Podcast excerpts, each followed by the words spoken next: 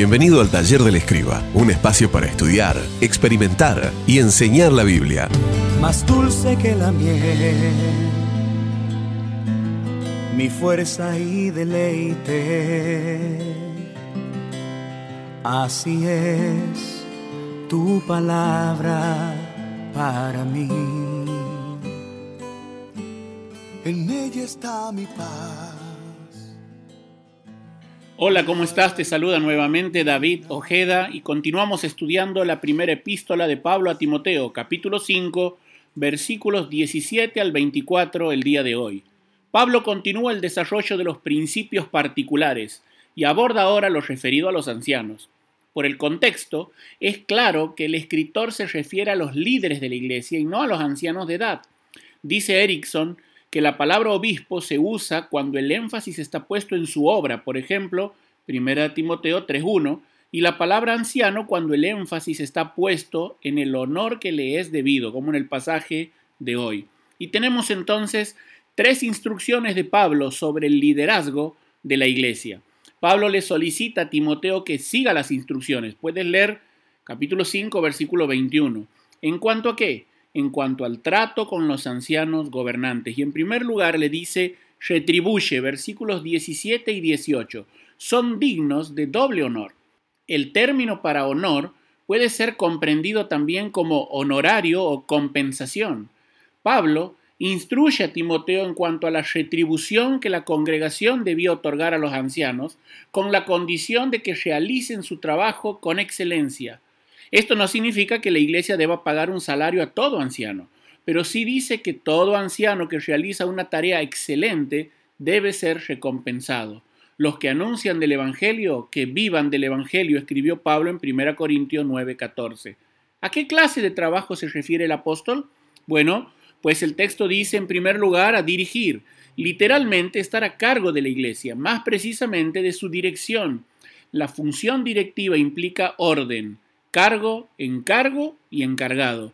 Pero en segundo lugar habla de predicar, y se refiere aquí a la exposición de la palabra de Dios a la congregación.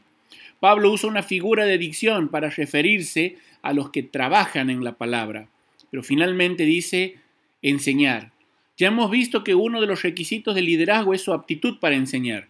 Aquí el apóstol refuerza el concepto señalando que aquel anciano que ha sido dotado especialmente para la labor debe ser también honrado especialmente. Es muy interesante que Pablo respalda sus instrucciones citando como escritura tanto el Pentateuco, Deuteronomio 25.4, como el Evangelio de Lucas, Lucas 17, reconociendo así el carácter autoritativo del Nuevo Testamento que todavía estaba en formación. Pero en segundo lugar, Pablo le dice a Timoteo, respalda, versículo 29, no admitas ninguna acusación en la tarea que Pablo encomienda a Timoteo le instruye de forma enfática a otorgar el respaldo adecuado a la reputación de cada anciano. Tanto el antiguo, Deuteronomio nuevamente 19:15, como el Nuevo Testamento, Mateo 18:16, sostienen la necesidad de que una acusación sea respaldada con testigos. Los chismes, los rumores o las sospechas nunca otorgan el derecho a denunciar a un anciano. Toda acusación debe realizarse con testigos. Éxodo 23.1 prescribe, no admitirás falso rumor. Como delegado apostólico, Timoteo tenía el deber de sostener el testimonio de las autoridades de la iglesia local, salvo prueba testimonial en contra. Pero en tercer lugar, Pablo le instruye a Timoteo diciéndole, reprende, versículo 20, a los que pecan, repréndelos en público para que sirva de escarmiento. Ahora la mirada de Pablo se dirige a quienes trabajan mal y han pecado. La iglesia del Señor no es lugar para arreglos secretos. Si la acusación contra un anciano prospera y es hallado en falta, entonces lo que corresponde es una reprensión pública. Hay debate en cuanto a lo público de la reprensión. ¿Se refiere ante toda la iglesia o ante el cuerpo de ancianos? Está claro en las escrituras que la forma de gobierno de la iglesia es plural. Por eso mi posición personal es que se refiere a tratar el asunto abiertamente en el cuerpo de ancianos. Esta es la forma de proceder de Pablo cuando confrontó a Pedro delante de los líderes que habían ido desde Jerusalén. Él dice así, cuando vi que no actuaban rectamente como corresponde a la integridad del Evangelio, le dije a Pedro delante de todos. Puedes leer Gálatas 2.14. En cuanto a la revisión del desempeño del anciano, Pablo deja a Timoteo dos instrucciones adicionales acerca de la forma de llevar a cabo la tarea. Otro aspecto para tener en cuenta es evitar confundir el rol de Timoteo. Presta atención. Hemos concluido que el obispo y el anciano son la misma persona. Por lo tanto, Timoteo no ofició como obispo sobre los ancianos, sino como un delegado apostólico en esta etapa fundacional del ministerio. Algunas preguntas. ¿Cómo debía realizarse la tarea encomendada? Bueno, Pablo le escribe sin prejuicios, versículo 21, sin dejarte de llevar de prejuicios, un término legal para garantizar el debido proceso. No puede haber sentencia sin juicio, es decir, sin la oportunidad de defensa a la parte acusada. Pero también le dice sin parcialidad, ni favoritismos, es decir, despojado de todo tipo de subjetividades. Lo importante no es a quién se disciplina, sino qué se disciplina. Pero también le escribe sin prisa, no te apresures a imponerle las manos a nadie. En cuanto a la remoción de actuales ancianos, como también al reconocimiento de nuevos, la instrucción de Pablo es a no hacerlo de forma precipitada. La palabra también conlleva la idea de no hacerlo livianamente, pero también agrega Pablo sin parte, ni participes en pecados ajenos, sin comulgar con el pecado de los demás. Hacer la vista gorda ante el pecado del liderazgo es comulgar con el propio pecado. Pablo mismo pregunta en la carta a los Corintios, ¿qué comunión tienen la luz con las tinieblas? Pero finalmente sin padecimiento. Versículo 23, toma un poco de vino a causa de tu mal. Es muy interesante que justamente en este punto Pablo incluye una recomendación de salud a Timoteo. Disciplinar a un líder siempre cae mal. Usando un argentinismo podríamos parafrasear, no te hagas mala sangre.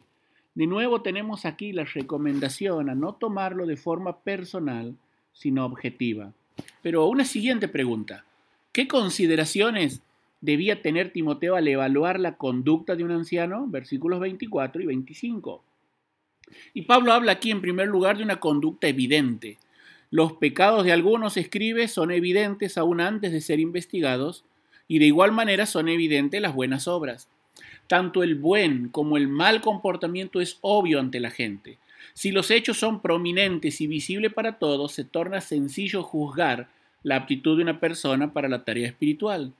Pero enseguida Pablo escribe acerca de la conducta encubierta, mientras que los pecados de otros se descubren después, aunque estén ocultos.